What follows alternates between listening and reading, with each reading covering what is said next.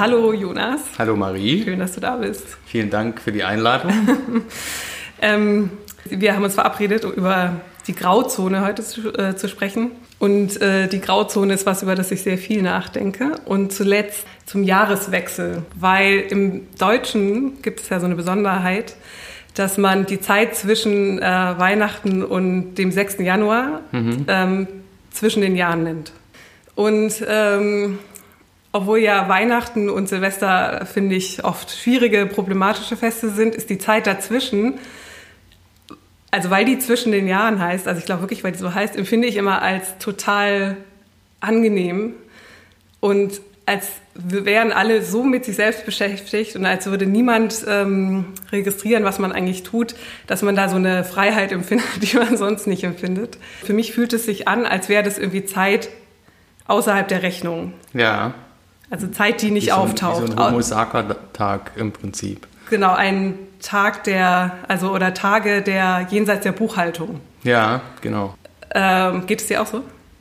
Ja, schon. Also das ist halt, du hast eine Fehlwahrnehmung. Du denkst, dass, äh, dass die Zeit viel länger ist, als sie tatsächlich ist. Also das, ja. äh, und die Enttäuschung ist, das ist aber auch mit Enttäuschung verbunden, weil du hast immer wieder das Gefühl, dass das so ein ewig langer Zeitraum sein wird, wird wo du alles Mögliche machen kannst, entspannen kannst, äh, vielleicht auch nacharbeiten kannst äh, und dann ist es irgendwie trotzdem ganz schnell wieder vorbei. Ja. Weißt du, wo das herkommt, der Begriff zwischen den Jahren? Nee. Das habe ich deswegen mal äh, recherchiert. Und dann hat sich herausgestellt, dass meine Intuition mit, dass es irgendwie jenseits der Buchhaltung passiert, tatsächlich ähm, irgendwie zustimmt, weil das daher rührt, dass es ähm, eine Zeit lang eine Überlappung gab von zwei verschiedenen Kalendern, dem, äh, dem julianischen und dem gregorianischen. Mhm. Und die haben den Jahresanfang an einem anderen Zeitpunkt gesetzt. Bei den, äh, in ah. dem einen Kalender war, glaube ich, der 25. war die so Wintersonnenwende der Jahresanfang mhm. und in dem anderen war es der 6. Januar. Mhm. Und weil die aber äh, in der Zeit, als sie noch beide im Umlauf waren, ist diese Grauzone entstanden. Ah. Zwischen den Kalendern, ja. zwischen den Rechnungen, zwischen den Zeitrechnungen. Zwischen den Ordnungen, ja. Genau. Und diese, ähm, diese äh, Zeit äh, hat dann ganz eigene Riten hervor und Mythen und Sagen hervorgerufen, die viel, glaube ich, auch noch aus dem Heidnischen kommen. Mhm.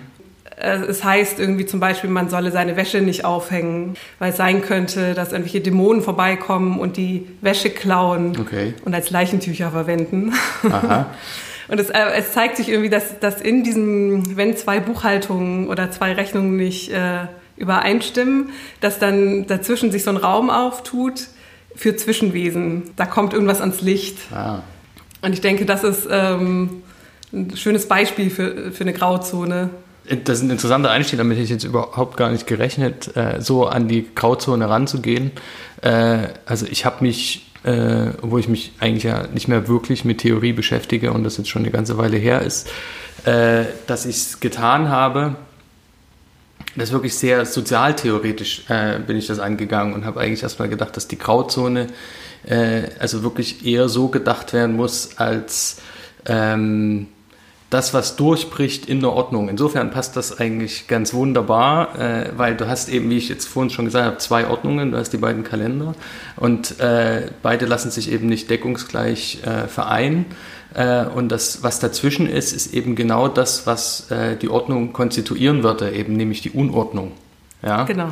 Ähm, so, jetzt ist das ja aber erstmal sozusagen so ein, äh, also wäre das erstmal so ein klassischer Binarismus zwischen Ordnung und Unordnung, aber die Grauzone, würde ich eher sagen, ist eben genau das, dieses Moment, wo äh, was innerhalb einer Ordnung immer wieder rauskommt, sozusagen, was die irgendwie stört, was die, was die, ähm, was Eindeutigkeiten verbietet, so in, in diese Richtung. Also wird, ist für dich die Grauzone ist nicht die Unordnung?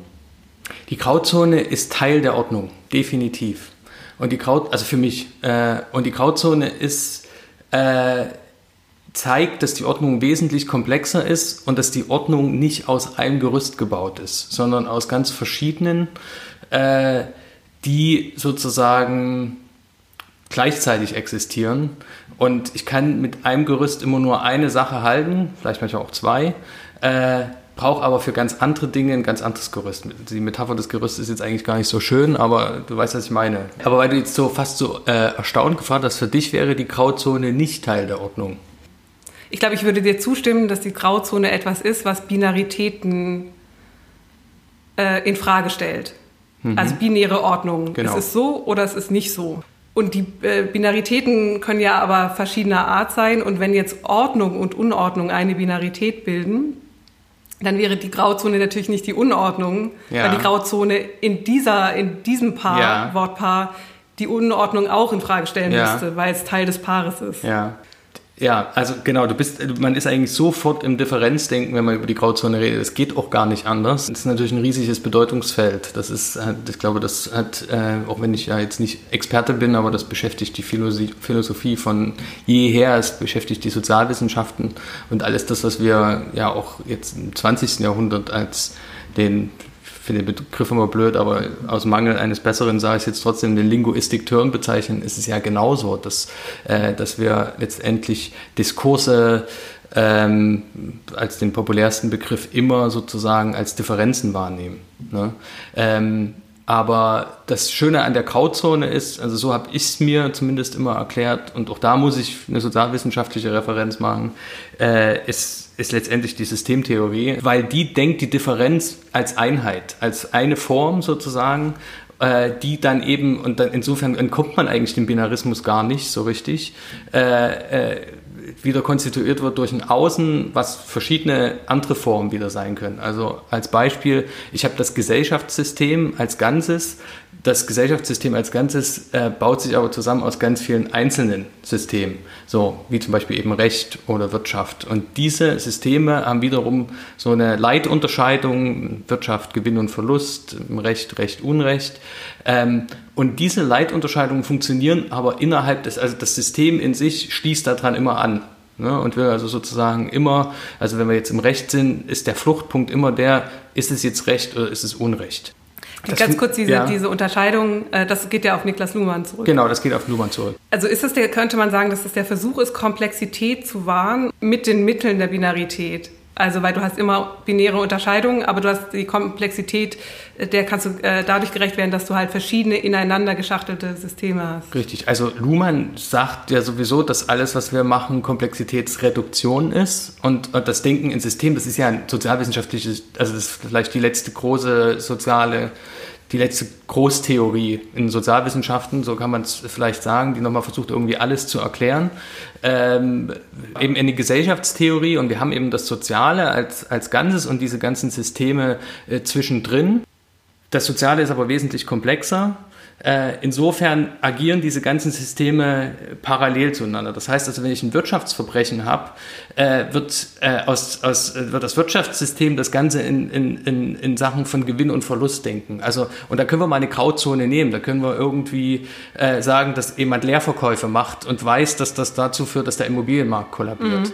Ja? Und jetzt habe ich, kann ich das sozusagen aus dem Rechtssystem, könnte ich mir jetzt angucken und sagen, ist, ist dieser Leerverkauf rechtens gewesen oder nicht rechtens gewesen?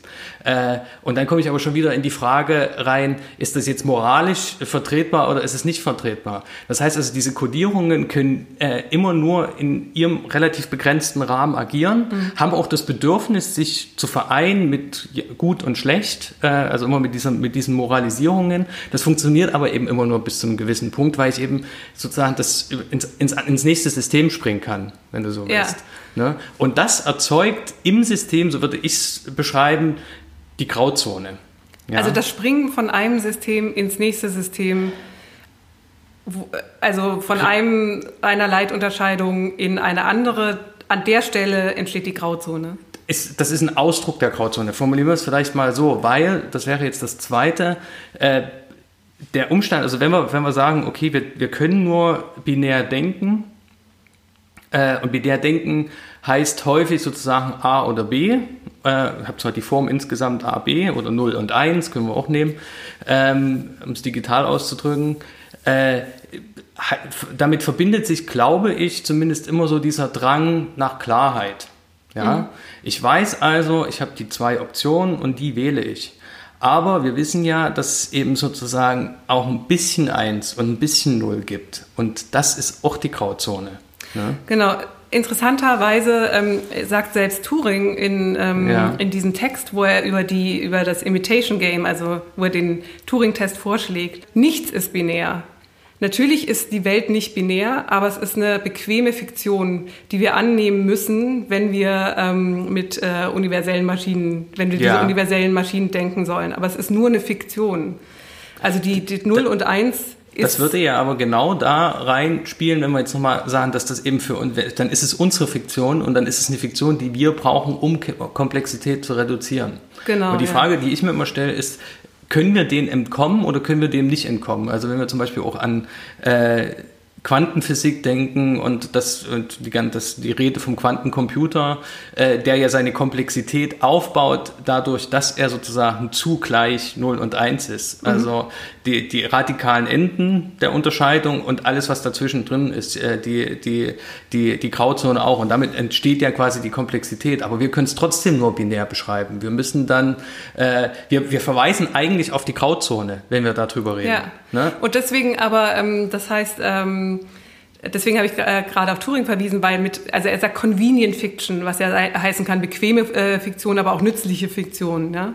Ähm, äh, das heißt nicht, also weil, weil es Komplexität reduziert, ist es unglaublich brauchbar und nützlich für uns und wir sollten auf jeden Fall damit arbeiten. Aber lasst uns eigentlich nicht vergessen, dass es eine Fiktion ist. Und ich glaube, es ist aber vergessen worden, dass ja. es eine Fiktion ja. ist. Auch wenn man über Turing spricht, ja. ist es vergessen worden. Ja, damit äh, treten ja eben auch die ganzen Schwierigkeiten auf. Also wenn wir das jetzt, äh, wenn wir sagen, dass eben das nur eine Fiktion ist, in, in, also ein Mittel zum Zweck in dem Sinne, äh, also die Grauzone zumindest sozialtheoretisch, hat ja dazu gedient, im 20. Jahrhundert das, was man dann als Dekonstruktion bezeichnet, zu betreiben. Ähm, das, was dann alles, diese ganzen Assoziationen mit Poststrukturalismus und was weiß ich nicht alles aufmacht, äh, da müssen wir jetzt uns auch nicht drin festbeißen, aber äh, was die versucht haben zu machen, denke ich zumindest immer häufig, ist Essentialismen, nennen wir es mal so, gegebene Dinge, Wahrheiten aufzubrechen. Das ist eigentlich der Sinn und Zweck gewesen. Also sich anzugucken und zu sagen, äh, ist äh, der Markt, reguliert der Markt wirklich alles selbst am besten? Mhm. Oder ist, gibt es wirklich Mann und Frau? Oder gibt es wirklich geborene Verbrecher? Das heißt also so, man könnte auch sagen, Stigmata, Identitäten aufzubrechen. Das war ja der Sinn und Zweck. Und die Identität ist auch wieder binär. Das heißt, wenn ich jetzt äh, dieses klassische Beispiel, ich bin eben ein Mann, weil ich nicht eine Frau bin, oder ich bin eine Frau, weil ich nicht ein Mann bin, so ist das gedacht worden. Und dann hat man eben da versucht, das auseinanderzuziehen. Äh, und das macht man bis heute, um quasi deutlich zu machen, dass man das gar nicht so strikt denken kann. Ne? Aber genau dieses Moment, wenn man es dann nicht mehr so strikt denkt, erzeugt gesellschaftlich unheimlich viele Probleme, weil dann Leute sich verloren fühlen. Äh, die Rede von der Beliebigkeit kommt auf, die, die Postmoderne, der wird ja vorgeworfen, anything goes, ne? obwohl das eigentlich totaler Quatsch ist, aber äh, so wird es wahrgenommen. Das heißt also, die äh, Herausstellung des Binarismus als nützlichen Mittels zum Beispiel über die Grauzone, indem ich eben die Grauzone aufzeige und sage, es ist eben nicht alles schwarz und weiß äh, und damit bestimmte A oder B oder 0 und 1 als sich, als Größe an sich in Frage stelle, äh, erzeugt Unsicherheiten. Äh, und die Benennung dessen, dass es, äh, dass es sozusagen eben nicht eine Essenz ist, erzeugt sogar Wut, erzeugt vielleicht ganz viel von dem, was wir auch heute so, äh, was uns gerade in der Politik und ja. äh, Gesellschaft äh, beschäftigt in dem Sinne. Und jetzt gibt es ja aber auch in, in den Systemen, also Platz für die Grauzone beziehungsweise Figuren oder Phänomene, die ähm, die, die äh, binäre Opposition oder die Kodierung des Systems hinterfragen beziehungsweise unterlaufen und vielleicht die Normen auf eine gewisse Weise auch bedrohen. Und mhm. da ich will ganz gerne auf dein Buch zu sprechen kommen, ja. weil du hast ein Buch geschrieben, der Opportunist. Mhm. Und für dich ist der Opportunist so eine Figur, genau. die im Rechtssystem, also im, du hast, du hast dir drei Bereiche angeguckt, das, äh, das ist äh, das den Bereich Recht, den Bereich Ökonomie und den Bereich, Bereich Politik. Genau. Und äh, den Opportunisten als Figur herausgearbeitet, der kontinuierlich eigentlich die ähm, das ist irgendwie sehr schön formuliert, das Geheimnis der Norm aufzeigt. Ja. Also eigentlich aufzeigt, dass es äh, dunkle Räume um die Norm rum gibt, dass die Norm nämlich äh, in dieser ähm, äh, dieser Abgrenzung von es ist rechtens oder nicht rechtens oder mhm. es ist ähm, gut oder schlecht oder so, mhm. dass, äh, dass es dann natürlich immer irgendwas gibt, worüber wir gerade schon gesprochen haben, was davon nicht abgedeckt wird und dass der Opportunist ähm, eine Figur ist, die das eigentlich immer wieder ans Licht bringt. Mhm. Habe ich das richtig zusammengefasst? Das kann man, ja, würde ich, äh, würde ich äh, so unterschreiben. Wie gesagt, es ist ein Weilchen her, dass ich es geschrieben habe und ich habe mich auch wirklich nicht mehr damit beschäftigt. Deswegen hoffe ich jetzt nicht, dass ich Dinge erzähle, die ich so gar nicht aufgeschrieben habe.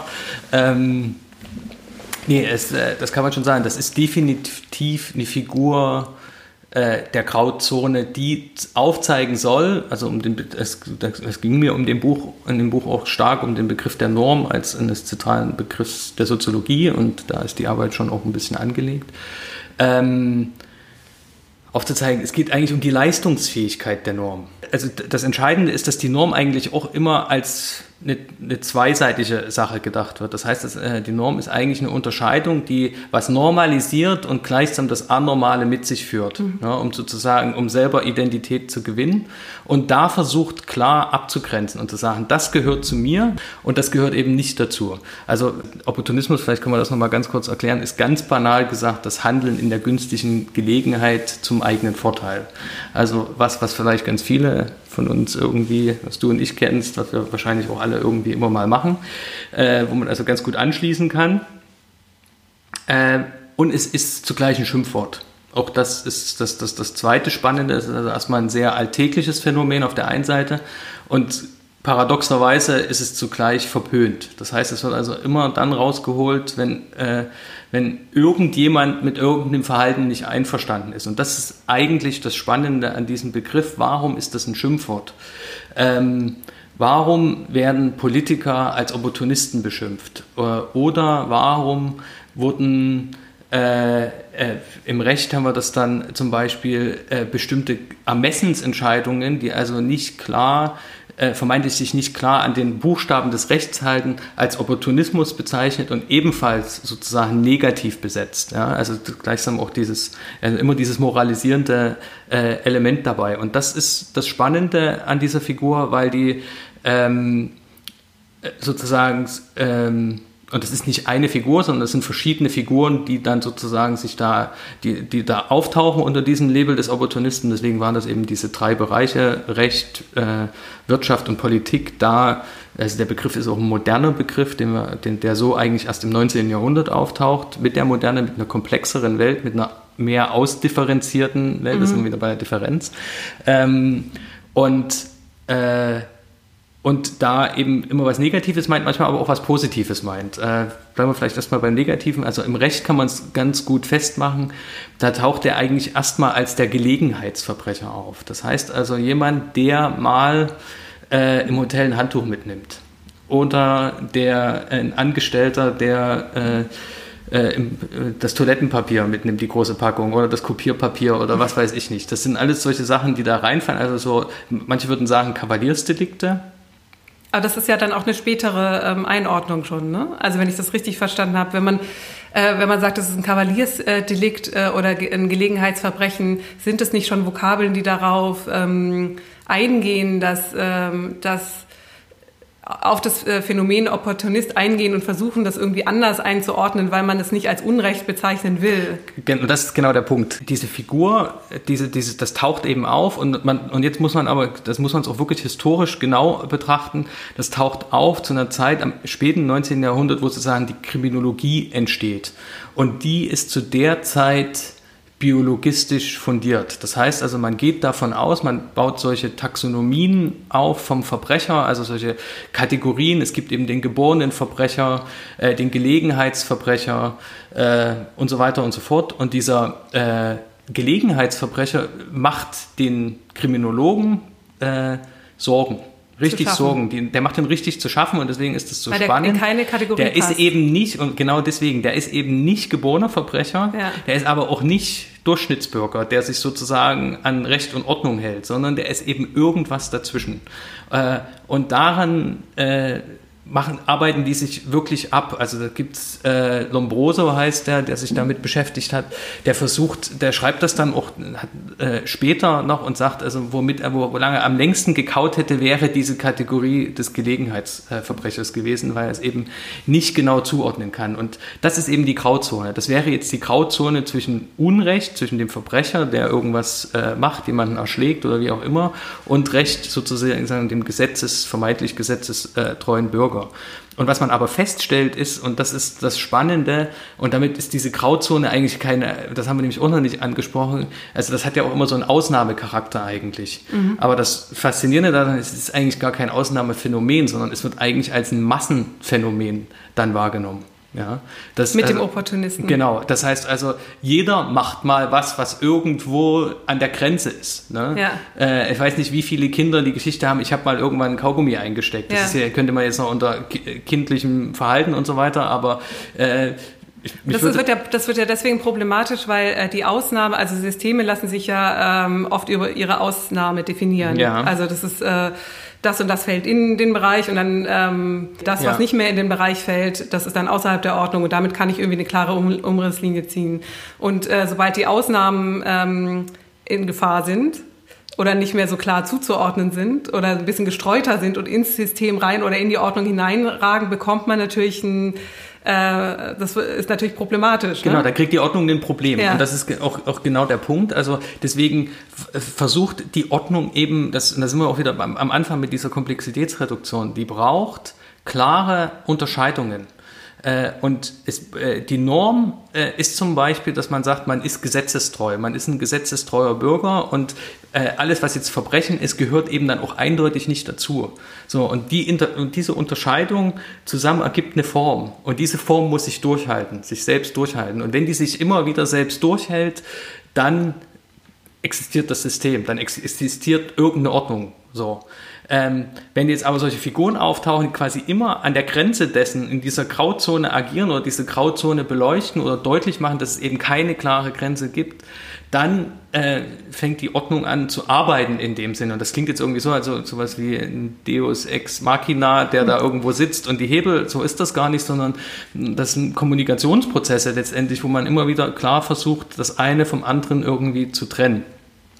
Ähm, und deut wieder deutlich zu, zu, machen, das gehört dazu und das gehört eben nicht dazu. Ne? Ähm, und so muss es ja auch sein. Also wenn sich jetzt eben rausstellen würde, dass eben alle Leute irgendwann mal jemanden umgebracht haben, dann wäre die Norm, dass man jemanden nicht tötet, nicht mehr, hätte keinen Bestand mehr. Ne? Sondern es muss ein Ausnahme, das andere muss ein Ausnahmephänomen bleiben mhm. und, äh, und äh, das, das Normale muss ein Massenphänomen sein. So, aber das Normale ist eben nicht klar und sauber, sondern ist irgendwie auch an den Rändern und in der äh, Grauzone. Ich finde gerade die Metapher richtig mit an den Rändern, weil ähm, ja. oder ähm, es fällt mir nur auf, oder beim Nachdenken über die Grauzone ist mir aufgefallen, dass es zwei Metaphern gibt. Das eine ist immer an den Rändern und das andere ist die Lücke. Ja. Äh, aber die Lücke ist, ist, die Ausnahme innerhalb der Ordnung und das an den Rändern ist irgendwie das, die Ausnahme, die aus den, äh, die verbannt wird aus der Ordnung. Da habe ich ehrlich gesagt noch nie drüber nachgedacht, ja. äh, äh ob das, wo da die Gemeinsamkeiten und auch die Unterschiede liegen. Auf jeden Fall eine, eine, ein spannender Gedanke. Ja. Ähm, und ich glaube, es hängt halt ein bisschen damit zusammen, das würde auch wieder, also das ist, das ist das Spannende, wenn ich die Unregelmäßigkeit, sagen wir mal die Grauzone oder also die Lücken, das Rauschen oder wie auch immer wir das alles bezeichnen sollen, worüber wir hier gerade reden, als eine Unregelmäßigkeit bezeichnen, kann das nur funktionieren, das zu beschreiben, wenn wir auch die Regelmäßigkeit verstehen. So, ne? das, das, das, da sind wir auch schon wieder, denken wir auch schon wieder binär, so in dem Sinne. Das heißt also, ich muss mir, wenn ich jetzt sage, das ist eine Lücke, muss ich wissen, in welchem Ordnungsverhältnis das die Lücke ist, oder das ist der Rand, muss ich auch wissen, in welchem Ordnungsverhältnis das ist. Und da kommst du immer wieder an den Punkt, wo du sagst, wie beschreibe ich denn die Ordnung, um dann die Lücke äh, wahrnehmen zu können. Mhm. Ähm, also ich würde jetzt die, ich weiß nicht, an wen du gedacht hast bei der Lücke jetzt, an Theoretiker? Ähm, ich denke an, ähm, äh, an Jacques Lacan zum Beispiel, ja. der, ähm, der am Anfang in seiner Theorie gibt es ja diese Unterscheidung von dem Imaginären, dem Realen und dem Symbolischen. Ja. Und in seiner in der frühen Theorie ist es so, dass das Reale, was eigentlich das ist, wenn der Diskurs zusammenbricht, wenn einem die Worte fehlen, das, was der symbolische Diskurs nicht ja. mehr fassen kann, dass das irgendwie wie räumlich außerhalb empfunden wird oder dargestellt wird. Also es ist sozusagen irgendwas jenseits der Ordnung, jenseits der symbolischen Ordnung. Und es verändert sich dann aber über die Zeit. Und äh, in den späteren Texten ist es eher so, dass es die Rückseite der Ordnung ist. Also dass es sozusagen sich äh, und in den äh, in, in Lücken oder in Schnitten oder in Momenten ähm, in der Ordnung auftaucht, aber nicht jenseits der Ordnung mhm. ist und damit sozusagen auch dynamische Teil der Ordnung selber wird. Und ähm, äh, das wäre so, so ein Theoretiker. Ein anderer wäre Michel Serre, den ich jetzt, äh, ja. ähm, äh, von dem ich in das äh, Buch Der Parasit äh, ja. ähm, mich damit ein bisschen beschäftigt habe, dass du ja auch zitierst in deiner Arbeit, glaube mhm. ich. Und ähm, der auch Platz zu machen versucht für ähm, für die Lücke oder weil du das gerade äh, angesprochen hast, für das Rauschen. Bei ihm ist es, ich glaube, er kommt sehr stark von der ähm, äh, Informationstheorie her. Ne? Äh, äh ich muss ich jetzt ehrlich auch zugeben, dass ich jetzt nicht so ein äh, Experte bin, was sehr ja. angeht. Ich kenne halt dieses Parasitenbuch und mich hat letztendlich auch nur daran äh, dieser Gedanke interessiert. Ja. So, aber er sagte was was ganz gedunkelt. ähnliches wie es gibt halt Signal, aber ein Signal gibt es nur vor dem Hintergrund des Rauschens. Ja. Also ohne, ohne genau. Rauschen äh, gibt es kein äh, Signal. Und er beschreibt zum Beispiel, wie, mm, wie fluide das ist, dass man nicht sagen kann, eine Sache ist ein Signal und eine andere Sache ist ein Rauschen, sondern wie das eine zum anderen werden kann. Und er beschreibt zum Beispiel die Situation, dass man an einem Abendessen äh, sitzt, mit in einem Dinner mit Freunden und man ist in der Kommunikation und man spricht und das, was die anderen Leute einem sagen, das macht Sinn, das ist ein Signal, ja, das genau. ist Kommunikation. Ja. Dann klingelt das Telefon man steht auf, geht, nimmt den Telefonhörer in die Hand und dann ist eine andere Stimme am Apparat und in dem Moment wird aber das, was einem gerade noch was gesagt hat, nämlich die, das Gespräch am Tisch, mhm. wird zum Hintergrund rauschen. Also das muss sozusagen in den Hintergrund treten, damit man das andere Signal, äh, das auch Rauschen ja. sein könnte, als Signal überhaupt wahrnehmen kann. Und das ist ja ganz, ich glaube, Michel Serre war auch wichtig für die Systemtheorie.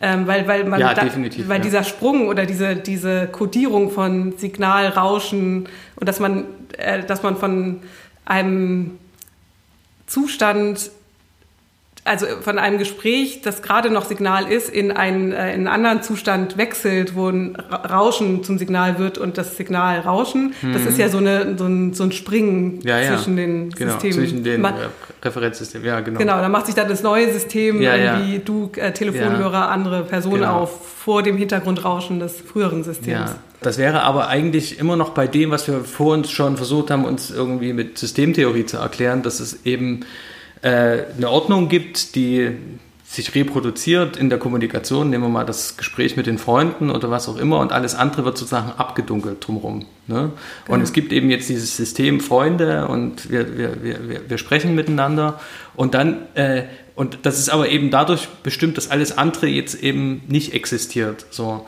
Und wenn das andere eben dann durchkommt, dann zeigt sich das, dass das jetzt nur sein konnte, weil wir eben nicht gerade draußen Fußball spielen oder nicht mit dem Rad fahren oder nicht in der Wanne sitzen oder was weiß ich. Mhm. Ähm, und, äh, und, und so ist es ja auch ähnlich gedacht wieder bei diesem, also bei dem Rauschen. Und äh, also du hast von Lacan angesprochen, das Objekt klein a, was ja, also kann man, das wäre so eine, so eine Größe eigentlich äh, in der Psychoanalyse und gerade bei Lacan, von dem kommt's, ähm, was sozusagen das klein a verweist auf das Begehren. Das ist die Ursache, die Objektursache des Begehrens. Ja, genau. Und, äh, äh, und das, ist, das, das könnte man ja auch so als so eine Lücke darstellen, dass man eben sagt, das Subjekt, und das sind wir dann auch bei Subjekttheorien, wo, was auch ganz spannend ist, weil diese Theorien des Rauschens, sagen wir mal, oder des, äh, die, die auf die Grauzonen, auf, das, auf die auf Schütterung äh, aus sind, die, der, eine große Intention im 20. Jahrhundert war ja gerade die Dekonstruktion des Subjektes. Äh, und das Subjekt als etwas, was sich eben selbst gegenwärtig ist, äh, was seine Identität kennt, so wie wir das vielleicht auch mal von früher kennt, was zum Beispiel vernunftzentriert ist, vernunftbasiert ist als vielleicht der große Fluchtpunkt, das wollte man ja eigentlich dekonstruieren. Ja, und eben, um, um dann vielleicht eben dahin zu kommen und zu sagen, es gibt Mann und Frau ist nur ein Konstrukt zum Beispiel. Das ist, äh, die Debatte will ich jetzt auch gar nicht vertiefen, äh, aber äh, so in diese Richtung. Und, ähm, und das Spannende, was, was ich dann dabei fand, ist dieses klein a als Beispiel eines Begehrens, was durchbricht und was sozusagen äh, eine Ordnung stört, dass eben ein Mensch äh, beigebracht wurde, dass er sich eben anständig anzieht vielleicht oder dass er nicht bei Rot über die Straße geht oder äh, irgendwie sowas. Und dann aber vielleicht irgendein Begehren genau diese Ordnungen zwischen was du tun darfst und was du nicht tun darfst, was man präferiert und was man nicht präferiert, stört. Also von außen rauskommt, was, was also zeigt, das ist eigentlich eine rohe Masse so. Und die ist überschrieben worden, um mal dieses Bild zu nehmen, durch Diskurse, so, durch Normen. Also äh, das, das, sind verschiedene Lagen von äh, Schichten von Normen, die sich da übereinander legen und die verschiedene Bezüge, verschiedene Bezüge regulieren. Und dann bricht da irgendwas durch, was eben auf, auf sowas verweist, auf das, man, man nennt das ja dann auch im Poststrukturalismus das konstitutive Außen. So oder äh, Laclau Mouffe nennt das Diskursivität äh, mhm. zum Beispiel. Das heißt also irgendwas, was sozusagen das, das den, äh, und das, da wird es jetzt sehr, sehr philosophisch schon wieder, ähm, das, was eben das Außen der Sinnerzeugung, wenn wir so wollen. Also wenn wir sagen, das ist ein Diskurs oder das ist eine Unterscheidung, der Versuch ist, Sinn zu erzeugen, indem ich eben äh, 0 und 1, A und B oder äh, Verbrecher und äh gesetzestreuer Bürger bestimme, äh, und damit bestimmte andere Dinge eben ausblende. Äh, ganz viele äh, Sachen so. Das, äh, äh, und dann solche Momente könnten dann eben dieses, auf dieses Stören verweisen, auf diesen, äh, dass die Lücke eben zeigt, es könnte auch anders gehen. Wir könnten auch eine ganz andere Unterscheidung nehmen und damit das Subjekt beschreiben, die Oberfläche Subjekt. So. Und auch das hätte nur begrenzt eine Wirkung, weil um, um im Bild zu bleiben, dass klein a wieder durchkommen könnte, weil man dann eben weiß ein anderes Begehren gibt. Oder äh, äh, äh, Jacques Derrida, äh, das wäre im Prinzip derselbe Zugang äh, beschreibt das mit dem Begriff der Differenz. Was ähm, sehr spannend ist, äh, auch da ist es der Buchstabe A, der ja, sozusagen auf, dieses, auf diese Lücke verweist äh, in dem Sinne. Und wo er eigentlich. Vielleicht ganz kurz als Erklärung, also Difference wird eigentlich mit E geschrieben, Richtig, nach dem e, genau. E, und aber Difference, ja. wie äh, Jacques Derrida das ähm, für sich prägt, äh, schreibt er eben mit Difference, also A, der, wo eigentlich ein E sein müsste, setzt genau. er ein A ein. Und das soll auf äh, äh, ganz verschiedene Dinge äh, verweisen, die, die habe ich jetzt auch alle nicht mehr präsent, also auf einen Bedeutungsüberschuss äh, unter anderem auch ähm, soll es verweisen.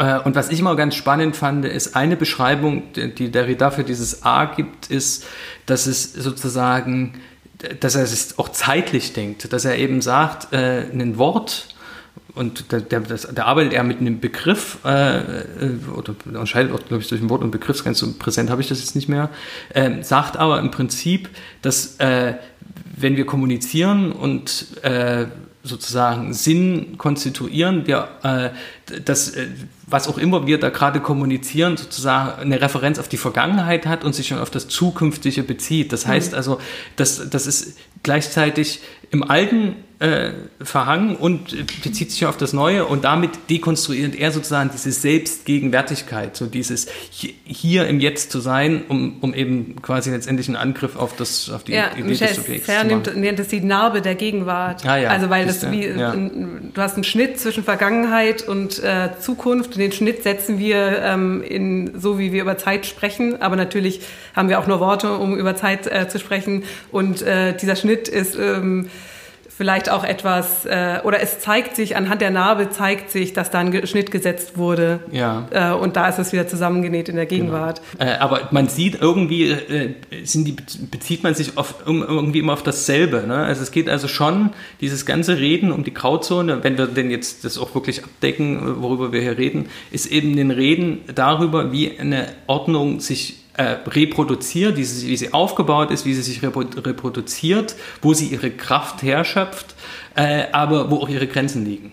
Ja. Genau, aber ähm, die, also man würde ja ähm, sagen, dass zum Beispiel, um, um es nochmal auf deinen Opportunisten zurückzubringen. Mhm. Du sagst ja, der Opportunist ist eine Figur der Grauzone, der auf die Grauzone verweist. Ja. Und deswegen die Norm eigentlich äh, gefährdet oder das Geheimnis der Norm ähm, ja. äh, offenbar macht. Und das ist natürlich eine Gefährdung für das System, äh, das diese Norm etabliert hat. Und ähm, Deswegen versucht sie den Opportunisten äh, begrifflich zu fassen und äh, zu kategorisieren, um damit umgehen zu können. Und es gelingt äh, dem Diskurs oder der Ordnung aber eigentlich nicht. Genau. Und ähm, was jetzt aber toll ist an deinem Buch, finde ich, ist, dass du aufzeigst, dass es aber auch nicht reichen würde, dass selbst wenn die Normen, ähm, selbst wenn der Opportunist begrifflich gebannt werden könnte, ähm, die, und wenn wir es schaffen würden, zum Beispiel jede, man könnte ja sagen, man unterscheidet im Recht, um bei dem Handtuchdiebstahl zu bleiben, mhm. den du mhm. vorhin angesprochen hast, man unterscheidet äh, nicht nach, ist derjenige ein Krimineller oder ist ähm, oder eine Kriminelle, äh, sondern ähm, wir urteilen einfach nach Tat. Also es ist ein Verbrechen, also wird es bestraft. Und ähm, es gab, äh, wie du aufzeigst in deinem Buch, auch Bestrebungen in der Rechtsgeschichte, das so zu handhaben und nicht biologisch oder biografisch äh, oder mit äh, Sozialisierung zu argumentieren, sondern einfach Unrecht ist Unrecht und es wird bestraft. Und du zeigst aber, dass das ähm, System daran auch kein Interesse hat, weil das System eigentlich unter der bürokratischen Last zusammenbrechen würde. Genau. Das, das, das, das Spannende eigentlich, deswegen, das ist, meine ich mit dem Geheimnis der Norm, äh, ist eigentlich, dass es, dass es geht eigentlich immer um leistungsfähig, um die Leistungsfähigkeit einer Ordnung. So. Und, äh, und die Norm, die irgendwas regulieren soll, du sollst eben jetzt das Handtuch nicht klauen oder was auch immer, äh, kann eben nur bis zu einem bestimmten Grade sowas leisten und äh, ist sonst überfordert. Und das System ist auch, und wenn wir jetzt sagen, dass eben äh, äh, das auch immer eine Machtordnung ist, in dem Sinne, die eben zum Beispiel ein, ein Rechtssystem aufrechterhalten will, wo klar, vermeintlich klar abgegrenzt ist, was zum Recht dazugehört und was Unrecht ist, ähm, dann kann die das eben nur bedingt leisten. Und äh, bei diesem Gelegenheitsverbrecher, das wird dann eigentlich äh, spannend, auch wenn man sich das im 20. Jahrhundert anguckt. Also die Kriminologie hat eben versucht, diese Typologien aufzubauen äh, und das durchzuhalten, also wirklich den Verbrecher als Typ zu denken und du bist eben ein geborener Verbrecher und dann wirst du anders bestraft, als wenn du eben äh, nur ein Gelegenheitsverbrecher bist. So. Ähm, und und das Rechtssystem greift das immer mehr auf. Äh, also das konkret kann man, dass man daran festmachen, was äh, äh, äh definiere ich jetzt wirklich als Straftat und was definiere ich vielleicht als eine seichtere Form davon. Und im 20. Jahrhundert äh, äh, muss das Rechtssystem, äh, und das, das Spannende ist dann, das habe ich da genannt, doppelter Opportunismus sozusagen, also es ist eine, ähm, diese, diese Figur des Gelegenheitsverbrechers bringt die Ordnung durcheinander. Die Ordnung kann nicht klar zuordnen, gehörst du jetzt zu denen, die ich raushaben will oder gehörst du zu denen, die ich äh, für normal erkläre. Ähm, und wie gehe ich jetzt mit dir um? Am Anfang versucht man dann Strafen dafür äh, einzuführen. Man stellt aber fest, dass eben viel zu viele sind, die in dieser Grauzone agieren. Also äh, Beispiel ähm, Verkehrsdelikte. Das finde ich ist, äh, ist immer das, das beste Beispiel gewesen. Das heißt, am Anfang sind bestimmte, waren bestimmte Verkehrsdelikte äh, sozusagen äh, Straftaten in dem Sinne. Gibt es ja auch heute noch mhm. bestimmte, aber äh, wesentlich mehr. Und dann hat man eben festgestellt, wenn wir das jetzt nicht anders organisieren, stecken wir äh, die Großteil der Leute irgendwie in den Knast, weil eben immer mehr Leute ein Auto hatten, immer mehr Leute gefahren sind und die aber eben dann nicht in das Bild, was immer noch irgendwie bestanden hat, gepasst haben, dass das jetzt alles geborene Verbrecher wären. Das heißt also, das System musste sich neu organisieren, um seine Unterscheidung von Recht und Unrecht durchhalten zu können. Weil sonst, äh, wenn ich jedem den Führerschein entziehe, dann habe ich keine Fahrer mehr, dann habe ich nur noch Verbrecher und habe äh, und habe alle Fahrer Richtig, genau. Also das, das Problem ist, ist, ist, ist auch eher das gewesen, also das, erstens mal konnte das System das nicht leisten, Meißner, wenn ich jetzt sozusagen das unter Freiheitsstrafe stelle, äh, schicke ich die Leute alle regelmäßig in, in, den Knast. Das ist jetzt beim Autofahren nicht unbedingt immer passiert, aber ich brauche Prozesse, die muss ich machen. Ich muss dann also, wenn das ein strafrechtlicher Prozess ist, muss ich äh, ein bestimmtes Verfahren einhalten und das kann das System einfach alles nicht leisten.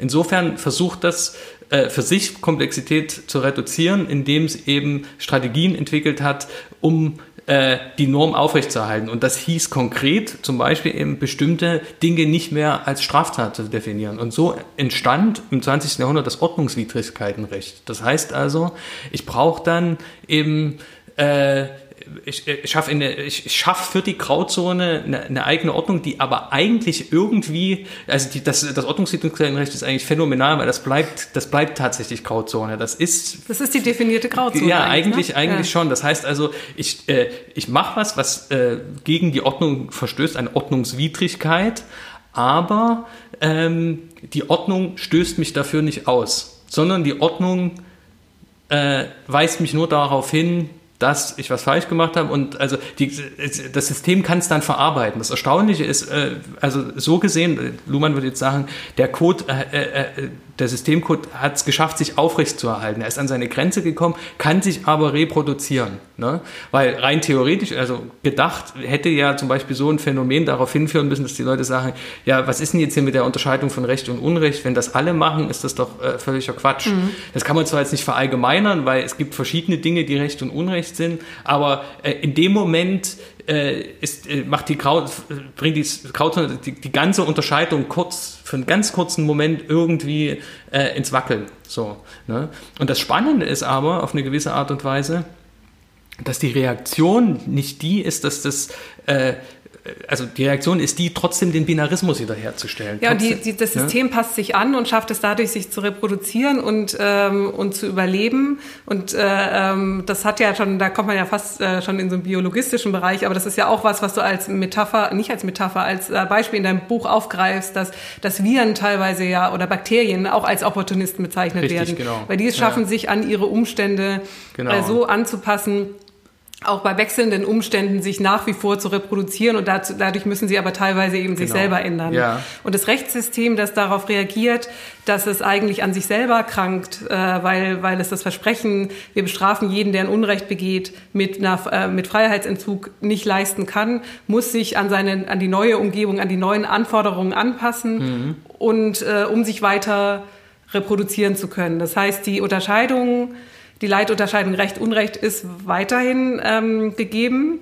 Äh, und aber die, die, die Bereiche wurden so neu definiert, äh, dass sie in, in einem Großteil der, also in, in dem Bereich der Kavaliersdelikte gar nicht greifen muss. Genau. Weil die gar nicht erst an den Punkt kommen, mit, äh, wo diese Leitunterscheidung zum Zuge kommen muss. Richtig. Ne? Genau. Und damit hat man eine Grauzone geschaffen, die, äh, die das System stabilisiert. Und das ist ja dann, und das finde ich, glaube ich, so spannend, dass, ähm, dass äh, einerseits das System gegen die Grauzone kämpft versucht den Opportunisten zu fassen, versucht äh, gegen äh, die Zwischenwesen ja. genau anzugehen und gleichzeitig Grauzonen braucht, um zu überleben. Also es wird ja auch in der Literatur mal so und mal so dargestellt genau. und meistens ist eine, ist also eine Mischform aus das, beiden. Das Spannende ist, um mal bei dem Rechtsbeispiel zu bleiben, was auch, auch im Buch eigentlich den, den größten Teil ausmacht, ähm, ist, äh, dass, äh, dass sozusagen, also wenn wir jetzt mal sagen, dass die Grauzone die Ordnung erschüttert, also der Gelegenheitsverbrecher die, die, die, die Rechtsordnung erschüttert, äh, indem er darauf hinweist, dass nicht jede Unterscheidung von Recht und Unrecht sozusagen so durchgehalten werden kann, äh, ist ja die Reaktion die gewesen, äh, selbst opportunistisch zu, äh, zu agieren. Das heißt, das ist, da ist man dann, äh, wechselt man im Prinzip, wenn man das jetzt mal so verstehen will, die Seiten äh, und die Ordnung fängt dann an und sagt, okay, wir können jetzt, wir können solche Strategien machen, dass wir eben bestimmte Dinge aus dem Strafrecht auslagern und sagen, das ist jetzt eben Ordnungswidrigkeitenrecht so, um, um das Urspr die ursprüngliche Unterscheidung zu stärken, was ist äh, sozusagen Verbrechen, was ist nicht Verbrechen. So, ja. Ähm, und dann äh, wird aber ein System entwickelt, also das, das, das, dieser Gelegenheitsverbrecher ist nur ein Symptom dessen, dass generell der Strafapparat eigentlich von Anfang an überfordert gewesen ist. Also in liberalen Gesellschaften sowieso, da ist, äh, da ist ja die Strafe eigentlich sozusagen, äh, der, also der Freiheitsentzug die größte Strafe, weil es ist ja eine Gesellschaft der Freiheit, so.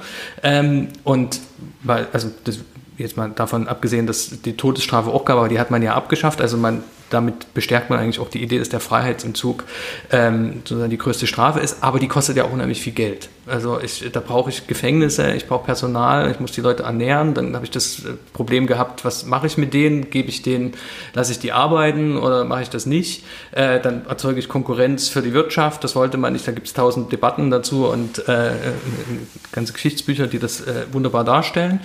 Ähm, aber äh, dieses Überlastungsphänomen äh, ist spannend. Um, sich zu entlasten, entwickelt das Rechtssystem eine opportunistische Strategie und das ist dieses sogenannte Opportunitätsprinzip. Äh, und da geht es sozusagen letztendlich daran, wie der Staatsanwalt, und der Staatsanwalt ist ja sozusagen auch, eine ganz interessante Figur, die steht nämlich zwischen, um es nochmal systemtheoretisch mhm. auszudrücken, zwischen dem politischen System und dem Rechtssystem, äh, irgendwie genau dazwischen, ähm, äh, sozusagen ab wann der ein Verfahren einleitet, das also wirklich zu einem Überhaupt, Strafverfahren kommt, oder ab wann er das sozusagen vorher abwirkt. Also der Staatsanwalt hat doch Ermessensspielraum, oder? Genau, Und das- der Ermessensspielraum ist doch die Grauzone, die personalisierte Grauzone. Könnte man das so Genau, sagen? so- das könnte man so sagen. Der- also eigentlich ist der Staatsanwalt ja wirklich deswegen eine ganz interessante Figur, weil er so eine singuläre, ein Individuum äh, mit Ermessensspielraum äh, entscheidet darüber, also setzt ähm, nach dem eigenen Ermessen ähm, den, den Punkt ab, wann es irgendwie vor Gericht kommen kann und äh, ab wann nicht. Und damit ist ja ein- einfach die Grauzone nur in die Figur verlagert. Genau, richtig. Ja. ja das, kann man, das kann man schon so sagen. Und dass unser Rechtssystem ähm, äh, d- das sozusagen so, so hinnimmt, dass es, äh, dass solche Entscheidungen, also äh, du, das, das, Das Schöne ist ja, dass du das ja zeigst, so. dass du zeigst, warum es diese Figur braucht, weil die äh, Grauzone muss ja irgendwo auftauchen. Und wenn sie, äh, wenn wir nicht Platz dafür machen können im Gesetzestext, dann müssen wir eben Platz dafür machen in der Figur des Staatsanwalts. Das heißt, es ist ganz wichtig, dass die irgendwo auftaucht, aber bei dem Staatsanwalt guckt man vielleicht nicht äh, ganz genau hin oder so. Weil das, ähm, weil der Staatsanwalt ist natürlich mit seinem Ermessensspielraum für uns eine Blackbox. Und überhaupt der Blackbox-Gedanke ist ja auch total spannend in der ganzen Überlegung Ja. von der Grauzone, weil, das, äh, weil der Blackbox-Gedanke eigentlich sagt, ich verstehe die Mechanismen hier gar nicht so ganz, aber ich will irgendwie damit arbeiten und deswegen äh, beschreibe ich hier erstmal die Blackbox und sage, es ist halt eine Einheit, deren Innenleben ich nicht ganz verstehe, aber indem ich es als Einheit definiere, kann ich weiter damit arbeiten und sie kann eine Rolle spielen in meinem System. Und Jetzt kann man sagen, der äh, Staatsanwalt ist eine Blackbox, weil sein Ermessensspielraum oder sein, sein Ermessen für uns nicht einsichtig ist. genau. Und, ähm, und aber eigentlich ähm, akzeptieren wir das, glaube ich, nur deswegen, weil jeder Mensch ja für uns eine Blackbox ist, weil wir nie wissen, was geht in den Menschen eigentlich vor. Und das Spannende ist aber dann eben daran, dass äh, wir wissen zwar, dass es eine Blackbox ist und wir wissen auch, also das, mal, wenn man sich vielleicht da ein bisschen belesen ist oder so, weiß man eben, dass es eben dieses Opportunitätsprinzip gibt und dass unter bestimmten Voraussetzungen eben der Staatsanwalt entscheiden kann, ob jetzt ein Strafverfahren eingeleitet wird oder eben nicht. Äh, und, aber eben dieses, dieses Ermessen des Staatsanwalts, diese Blackbox kann ausreichend, um, ausreichend dafür, um die Unterscheidung zwischen was ist sozusagen äh, normkonform und was ist, äh, was ist dagegen aufrechtzuerhalten, weil äh, es schon abschreckend genug sein kann, nicht zu wissen, ob er jetzt das am besten so ausfällt, dass man das Verfahren eröffnet oder eben nicht.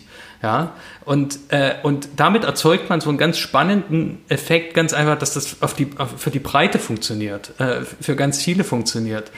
Ähm, auf der anderen Seite natürlich äh, bleibt auch wieder trotzdem der Grauzonenbereich der Gelegenheitsverbrecher bleibt trotzdem immens. Ne? Und wir, wir haben jetzt von sowas wie Handtüchern geredet, also Handtuchdiebstahl im Hotel oder sowas, aber es gibt natürlich auch äh, Wirtschaftskriminalität äh, und solche Dinge, die äh, wo es wo es ganz schwierig wird zu sagen, ist das jetzt ein Verbrechen gewesen oder war das sozusagen innerhalb der Ordnung? Also wenn wir an diese Cum-Ex-Geschäfte denken Mhm. oder irgendwie sowas, wo, wo man sagt, das war jetzt eigentlich zu der Zeit, wo es passiert ist, eigentlich völlig auf dem Boden des Rechts war, aber eigentlich völlig unanständig, weil es eigentlich sozusagen ein Raub von Steuergeld gewesen ist. Äh, das ist eine, eine, so eine klassische Grauzone. Äh, äh, und da muss ja dann auch entschieden werden, muss das, das muss, auch das muss das System verarbeiten. Ne? Und auch vor welches Gericht wird man Richtig, überhaupt genau. gestellt. Ne? Also Ja. dass, es ein, dass es Ja, verschiedene gut. Rechte gibt, Kriegsrecht Na, genau. und äh, Richtig, Finanzrecht. genau. Aber das, also das ist jetzt schon bezogen auf Strafrecht. So, ne? Ja. In, in, Ganz kurz noch, äh, um nochmal zurückzugehen zu diesem, dass, ähm, dass jeden einzelnen, äh, jede Tat mit äh, Freiheitsentzug zu bestrafen, das System ja eigentlich überlastet. Ähm, und du jetzt sagst, da, davor, dem muss sich jedes äh, Rechtssystem stellen, weil ja auch die Unterbringung von ähm, äh, Straftätern kostet. Aber ähm, in einem, ich frage mich, in einem System wie Amerika zum Beispiel, wo, wo ähm, die Bestrafung ja selber wieder äh, ökonomisch ähm, verwertbar gemacht wird, also wo die, wo die Gefängnisse privatisiert sind und es eine Gewinnerzeugung gibt, dadurch, dass man äh, Leuten die Freiheit entzieht, ähm, ist es, äh, ist es ja wieder was anderes, weil dann muss der Staat das nicht leisten. Und gleichzeitig ist es so, dass du ja, aber natürlich... irgendjemand muss es ja bezahlen. Also der Staat müsste ja auch das private Gefängnis, äh, das mit Steuergeldern müsste er den privaten Betreiber bezahlen. Und das aber bleibt ein Problem. Ich, ich kenne mich ähm, nicht, nicht so gut damit aus, ja. also eigentlich kenne ich mich gar nicht damit aus, aber ich glaube, sie sind ja privat betrieben in, in Amerika. Also das oder? weiß ich jetzt auch nicht genau, da müsste ich jetzt auch spekulieren. Das, den, den Gedanken habe ich selber jetzt noch nicht gemacht, was das bedeutet, wenn man so ein, wenn so ein System privatisiert ist.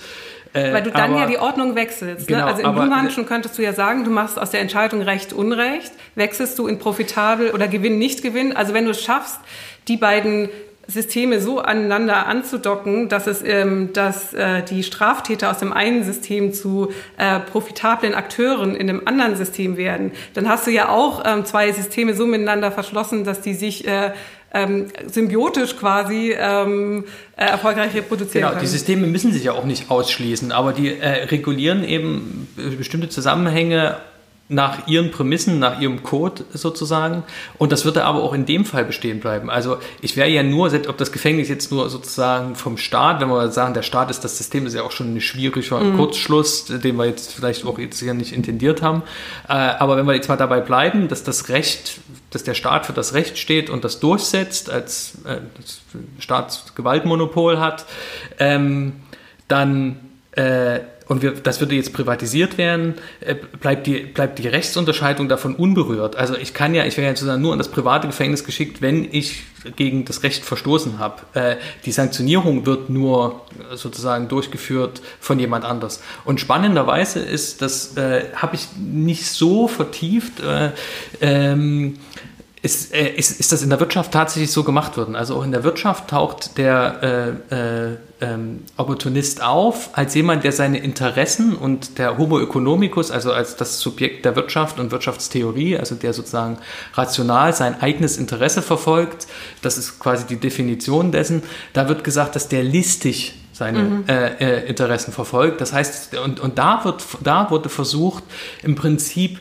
den Opportunisten, da ist der erstmal nicht äh, der wird dann eine graue Figur oder eine Figur in der Grauzone auf eine andere Art und Weise. Aber erstmal der Opportunist als jemand, der listig seine Interessen verfolgt, ist eigentlich, da versucht, das ist, das hat das, der, der Wirtschaftsdiskurs versucht oder das Wirtschaftssystem versucht, den zu kriminalisieren, zu anormalisieren. Die Wirtschaft ruft ja dazu auf, dass man sein Interesse verfolgt. Das ist ja so gewollt. Ne? Richtig, und, genau. Äh, und er verfolgt aber listig sein Interesse. Das heißt, er verfolgt es für sich und nicht fürs System? Oder warum? Das ist, das ist, eine ganz, das ist ein ganz merkwürdiges Ding. Das kann man erstmal gar nicht anders sagen, weil was da passiert ist, und das ist, äh, also wer das, äh, diese Theorie dann auch, das nennt sich Transaktionskostenökonomik und aufgestellt worden ist das von Oliver E. Williamson und er hat dafür sogar äh, den Wirtschaftsnobelpreis bekommen. Jetzt wissen wir alle, dass das von Nobel gar nicht intendiert war, dafür äh, einen Nobelpreis auszuschreiben, sondern den hat die Wirtschaft sich sozusagen selber dazu gedichtet.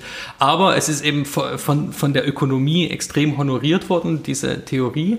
Und das Spannende daran ist in der Tat, dass der letztendlich versucht, äh, eine Unterscheidung einzuführen zwischen einem anständig wirtschaftenden Wirtschaftssubjekt und einem unanständigen Wirtschaftssubjekt. So.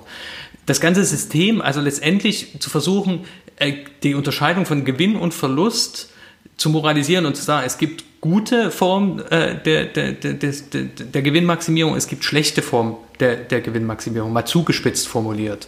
Ähm, das hält das, hält, hält das ganze Wirtschaftssystem aber nicht durch, weil es verschiedene Diskurse gibt, äh, zum Beispiel die Figur des Unternehmers, des, wie, äh, äh des schöpferischen Zerstörers, wie Schumpeter das dann nennt, äh, auch der soll, da ist sozusagen Opportunismus eher so verstanden im Sinne der Wahrnehmung einer Gewinnmöglichkeit und da wird es quasi zelebriert. Das heißt also, das, und, das, und das, das Spannende da, äh, dass, dass quasi ähm, da der, der Opportunist zwei Dinge zugleich ist. Er kann also eine, eine, eine cunning, äh, äh, gewiefte Person sein, die sehr geschickt Gewinne macht, oder eben diese, diese Form der Gewinnmaximierung äh, ist eben was Negatives.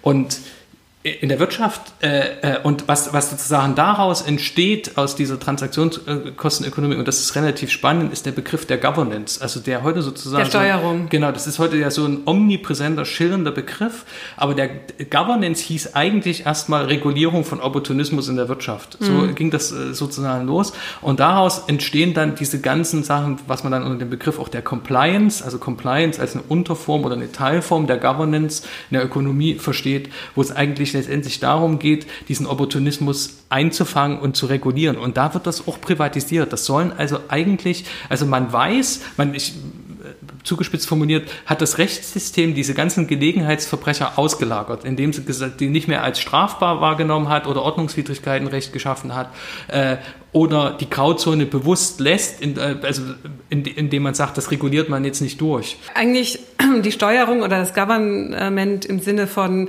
wenn sich dem Menschen eine Gelegenheit bietet ähm, und die ihn zu einer Handlung führt, die wir eigentlich äh, nicht wollen, die wir ausschließen wollen, dann muss ich nicht an dem Verbrechertyp selber arbeiten, beziehungsweise ihn äh, anders sozialisieren, das wäre davor, oder anders strafen, das wäre danach, mhm. sondern ich muss eigentlich den Kipppunkt, und das ist die Gelegenheit selber, da muss ich ansetzen und da muss ich steuern. Das heißt, ähm, es gibt im, im Design ja viele Beispiele ja. dazu, wo man versucht, ähm, Gelegenheit, äh, Gelegenheiten für Ordnungswidrigkeiten zurückzunehmen, beziehungsweise in die Objekte in irgendeiner Weise einzuschreiben, wie sich der Mensch zu verhalten hat. Also ich glaube, so ein Klassikerbeispiel ist, dass man Müll Eimer mit äh, wie einer besonderen Art leichten Müllsack aus, ähm, ausstattet und dass wenn du wenn du da Müll reinschmeißt äh, und das äh, aber was Größeres ist als äh, ja. als Hausmüll, dass dann sozusagen der Sack reißt oder ähm, ja. frag mich gerade, was es noch an an Beispielen gibt. Also ich glaube, wenn du ein Beispiel wäre, dass du schon durch die ähm, Sichtbarkeit, also was du den Leuten an Produkten zeigst oder ähm, wie, äh, wie du ähm, wie du den Zugriff äh, organisierst, Entscheidungen auf die Entscheidungen, äh, ja. Einfluss auf die Entscheidungen der Konsumenten nehmen kannst. Ja. Und ähm, im, ähm, im Design heißt es Nudging. Ne? Ja, also da habe ich jetzt auch dran gedacht. Du, genau. du stupst ja, jemanden, der, der Vater Staat, oder es genau. muss ja nicht unbedingt der Staat genau. sein, aber du stupst jemanden. Das passt übrigens äh, wunderbar die, auf die, die Definition die von Luhmanns Machtbegriff. Der sagt, der definiert nämlich Macht als äh, äh, ein auf Entscheiden gerichtetes Entscheiden. Das heißt also, äh, Macht funktioniert am besten so, dass die Entscheidungen der betroffenen Subjekte von denen selbst getroffen werden. Das heißt also, die handeln entgegen ihren Interessen. Ich habe den Impuls, den großen Gegenstand in den Mülleimer zu werfen, mach's aber nicht, weil ich weiß, dass es falsch ist. Was ich sagen würde, ist, dass äh, solche Dinge wie eben das Nudging wiederum Versuche sind, die Grauzone einzuengen und eigentlich alle auf Linie zu bringen wenn du so willst. Die Grauzone wäre ja eigentlich, dass ich äh, die Mülltrennung vor mir sehe und mir aber sage, ich habe jetzt keine Lust darüber nachzudenken. Ich habe einen Joghurt, den habe ich nur zur Hälfte gegessen und eigentlich müsste ich jetzt den Rest rauskratzen, in, in Biomüll tun und das andere kommt in den, in den Plastikmüll. So. Und jetzt wäre aber sozusagen mein Desire, um es mhm. nochmal psychoanalytisch, mein Begehren widerspricht jetzt diesem Akt, das sozusagen zu trennen. Also schmeiße ich das vielleicht in den Hausmüll, in den, als, als dritte Option, als dritter Weg, weiß ich jetzt nicht. Ähm, und äh, ist Restmüll die Grauzone, Jonas? Das ist eine gute Frage. in, dem, in, dem, in dem Moment schon, weil äh, mein, also meine Moral würde es mir jetzt nicht erlauben, den Becher mit dem Joghurt in den Plastikmüll zu werfen. Das wäre jetzt nach meinem Dafürhalten schlimmer, als es dann alles in den Hausmüll zu werfen. Rest ist sowieso ein tolles Wort. Rest kann ja alles ja, sein. Ne? Richtig, genau. es, äh, so wie sich heute jetzt hier die Bilder sozusagen nochmal vereinen. Unglaublich. Ähm, was wollte ich sagen? Ja, also ich glaube, dass, äh, was du jetzt vielleicht auch nochmal angesprochen hast, ist auch nochmal die ganze Kategorie der Zeit. Äh, dass, äh, also beim Opportunisten geht es ja um die günstige Gelegenheit und die Gelegenheit, die auch die Zeitordnung einer Ordnung, sozusagen die Zeitstruktur einer Ordnung äh, irgendwie äh, durcheinander bringt. Äh, und da das, das, regelmäßig auch versucht aufzubrechen. Also das so kann man sich vielleicht auch nochmal das vorstellen. Und, und die Zeit ist dann auch die Entschuldigung dafür. Also der Gelegenheitsverbrecher zum Beispiel kriegt eine sanftere Strafe als der geborene Verbrecher.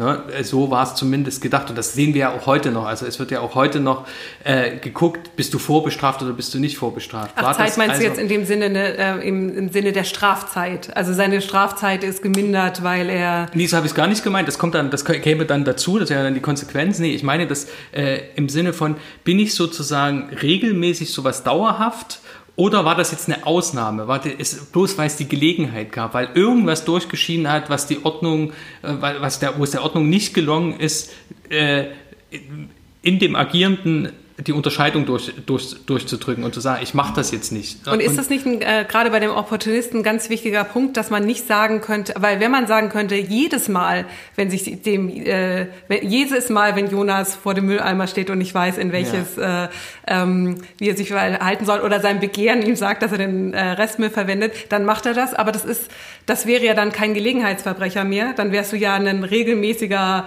Ordnungswidriger. Genau. Und ein, äh, ein wichtiger Aspekt des ähm, Gelegenheitsverbrechers ist doch, dass er sich immer anders entscheiden könnte. Genau. Sonst könnten wir ihn erfassen. Ne? Richtig, also genau. es ist äh, willkürlich genau. eigentlich. Wenn er sich nicht immer anders erfassen könnte, wäre er geborener Verbrecher. Jetzt müssen wir nochmal, um das hier richtig zu stellen, diese, diese Unterscheidung trägt mittlerweile nicht mehr. Also es gibt zwar auch immer wieder Versuche, so einer neuronalen Kriminologie doch zu sagen, es ist weniger die Umwelt als, als sozusagen die, die Anlage, die uns zu Verbrechen treibt, aber das äh, im, äh, im Großen und Ganzen ist das jetzt nicht mehr so, wie, wie das äh, im späten 19. und frühen 20. Jahrhundert gewesen ist. Aber wir haben haben schon diese Personalisierungsunterscheidung, äh, haben wir schon trotzdem so ein bisschen drin. Also wenn ich nicht vorbestraft bin, komme ich mit einer sanfteren Strafe davon, weil ich weil es vielleicht wirklich nur ein Ausrutscher war und ich eigentlich ein anständiger Bürger oder eine anständige Bürgerin bin. So. Also du bürgst eigentlich mit der schon gelebten Zeit äh, für genau. ähm, oder spielt genau. eine Rolle in der Entscheidung genau. wieder. Ja. Und genau, und äh, also die, die Zeit meinst du dann als regelhaftig Genau, richtig. Also äh, in der Ordnung hat ja, hat ja auch ihre Zeitstruktur. So, ne? ja. Also das, das muss ja auch so sein. Wenn, wenn, wenn ich immer wieder anschließe an eine Unterscheidung, verregelmäßigt sich was. Äh, und äh, das, das kann man auch sagen, dass diese Regelmäßigkeit eben äh, eine Zeit hat in dem Sinne. Und die Gelegenheit wäre jetzt die Unterbrechung dieser Regelmäßigkeit. Und deswegen, äh, da, das, ich habe den Eindruck, dass das ganz wichtig ist, dieser Gedanke für die Unterscheidung von der Regelhaftigkeit im Sinne von, das hat sich eingeschliffen. Meistens äh, verhält man sich so und so, aber es kann sein, dass in einer bestimmten, also es kann auch sein, dass man aus der Regel mal ausbricht, dass das eine andere Art von Regel ist als die algorithmische Regel, die ja sozusagen immer vorgibt, wenn dies, dann das. Wenn ja. günstige Gelegenheit, dann Straftat. Aber ähm, das Zeitelement ähm, in der anderen Regelhaftigkeit lässt eigentlich immer was anderes zu. Und dann, deswegen ist es so schwierig, äh, die, die Wissenschaftstheoretikerin Lauren Dustin, die mhm. unterscheidet nämlich oder versucht zu unterscheiden zwischen verschiedenen Arten von Regeln. Und dass wir irgendwie immer mehr akzeptieren, dass algorithmische, rezeptartige Regeln die richtigen, die reinen, die normbasierten Regeln sind, die klare Unterscheidungen treffen können. Und dass aber natürlich ähm, das ein ganz ein Großteil unseres äh, Verhaltens überhaupt nicht fasst.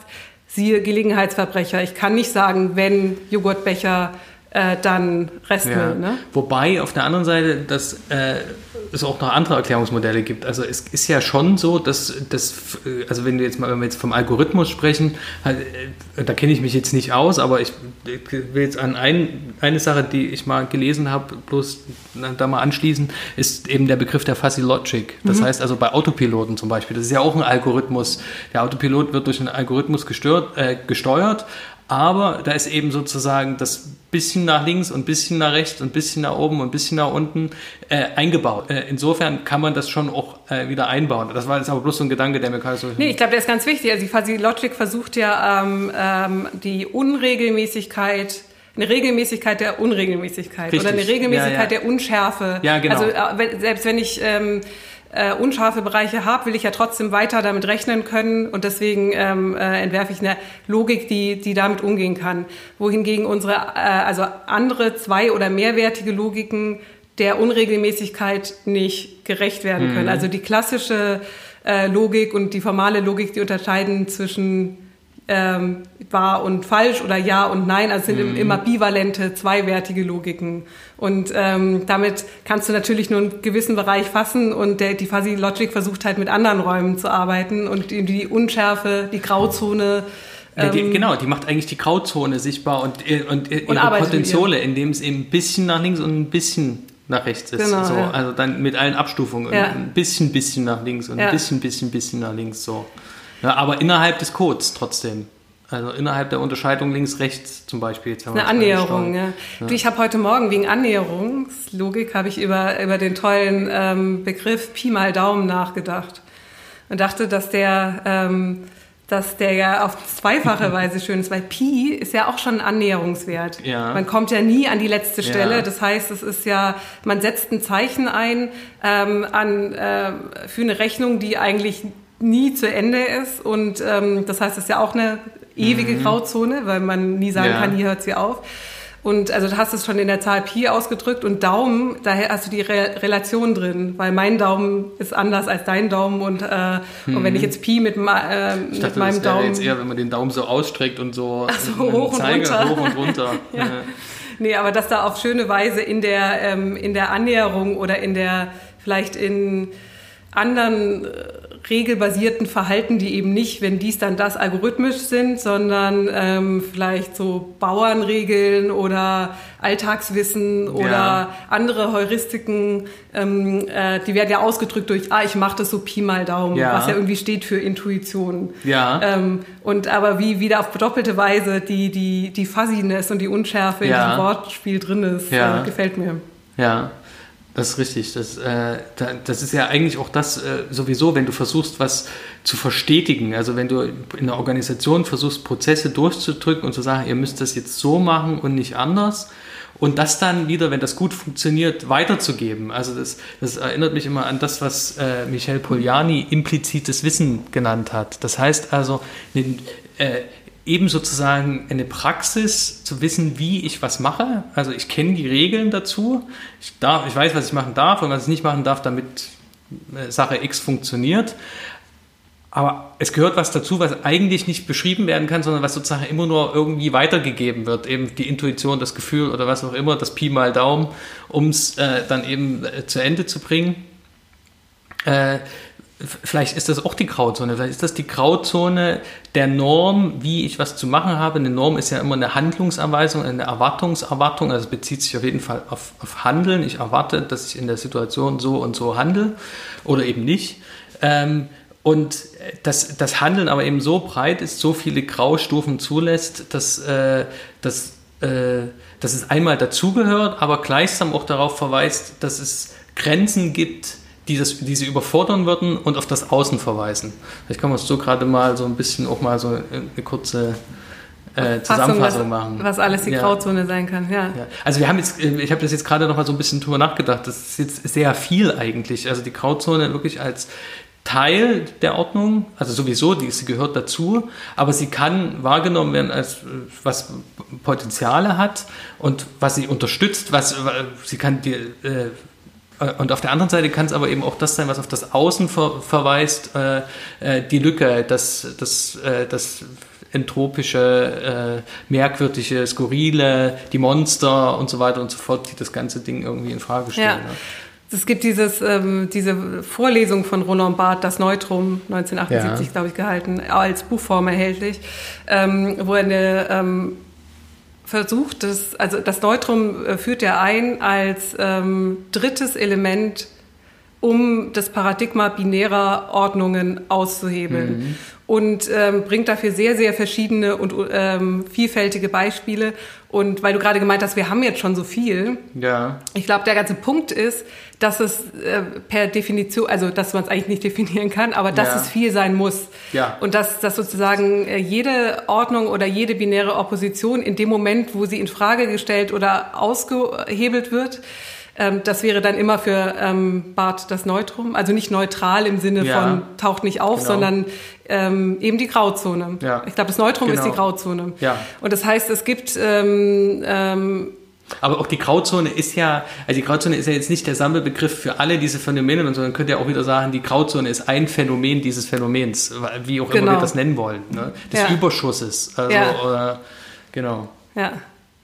Und ähm, da in, äh, also in dieser ähm, wegen Unschärfe und Grauzone und, äh, und der Vielfältigkeit der Begriffe, ähm, er muss sich dann, ähm, also Roland Barth, äh, als er diese Vorlesung hält, ähm, damit äh, eigentlich äh, seine Quellen angeben. So macht man das ja ordentlich wissenschaftlich, ne? dass man sagt, mit was, mit was habe ich gearbeitet, welche Bücher kommen hier vor und warum. Und er sagt, äh, das Quellmaterial beziehe ich aus den Büchern, die zufälligerweise in meinem Ferienhaus sind. Ja. Und ähm, das ist auch gut so. Ja. äh, und den zufälligen Be ähm, äh, Beziehungen, die sich aus diesen Büchern ergeben und äh, dass die nur Anlass sind, um das zu denken. Und das ist äh, mhm. ja auch eine, eine, Auswahl, eine Komplexitätsreduktion. Ja. Zufall als Komplexitätsreduktion. Ja. Und ähm, das nutzt er natürlich dann äh, sehr schön, wie ich finde, um, um äh, um seine mit, äh, also um die Grauzone oder die Unschärfe schon methodisch mit einzubringen ja. und auf den ja. methodischen Charakter mhm. ähm, der Grauzone äh, zu verweisen. Er sagt eben, dass, dass, äh, dass es immer das Paradigma äh, aufhebt oder in Frage stellt. Und binäre Oppositionen sind für ihn auch immer Konflikte. Also eine Sache steht im Konflikt mit einer anderen Sache. Mhm. Schwarz und Weiß, mhm. äh, Krieg und Frieden mhm. und so weiter und äh, die, das Neutrum eben als drittes. Und das kann aber auch sowas sein wie das Zartgefühl, was zu dem Tacit Knowledge oder zu dem impliziten Wissen ja. ähm, passt, von dem du gerade gesprochen ja. hast. Und ein, äh, ein anderes Beispiel wäre zum Beispiel das Adjektiv. Und das fand ich ganz besonders spannend, weil er ähm, sagt, dass die dass sein, nee, warte mal, Michel Serre sagt, dass seine Philosoph äh, Philosophie adjektivisch ist, ja. weil sie bewundernd, ja. äh, bewundert, eine Verwunderte ist. Und ähm, Barth spricht von dem Adjektiv als, als Färbung des ähm, Substantivs. Mhm. Also der Begriff, der eigentlich versucht, in der Sprache die Welt klar abzuzirkeln und, ähm, äh, und zu fassen, wird gefärbt durch das Adjektiv. Wenn ich nicht sage der Morgen, sondern der traurige Morgen ja. oder der wunderschöne Morgen oder der. Äh, hungrige Morgen oder was weiß ja. ich was, dann äh, ähm, schaffst, also das Adjektiv äh, führt was in die Sprache ein, was ähm, Begriffe in die eine oder in die andere Richtung gewichten kann mhm. oder färben kann. Und ähm, die Wissenschaft äh, in sehr zu seinem Missfallen versucht, die Adjektive eigentlich abzuschneiden und, mhm. ähm, und die, weil sie unwissenschaftlich sind. Mhm. Weil ob der äh, Morgen jetzt irgendwie traurig war oder ähm, als ich nicht schön war, das ja. ist, äh, wie, wie soll man das denn äh, methodisch ja. erfassen? Und ähm, er meint, dass, das, dass die Wissenschaft denkt, damit wissenschaftlicher zu werden und dass sie aber eigentlich unwissenschaftlicher wird, weil sie das, äh, die, die prädikative Eigenschaft abschneidet und am Ende nur noch ähm, äh, Wissensbereiche zurücklässt oder Begriffe zurücklässt, die mit sich selbst identisch sind, hm. weil du keine Färbung mehr zulässt. Dann hast du nur noch, dann produzierst du Tautologien. Ja.